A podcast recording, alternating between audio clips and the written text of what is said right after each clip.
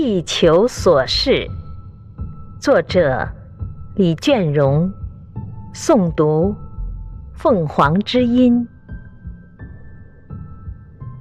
你像是一粒宇宙边缘的星，不为人知，如此深远。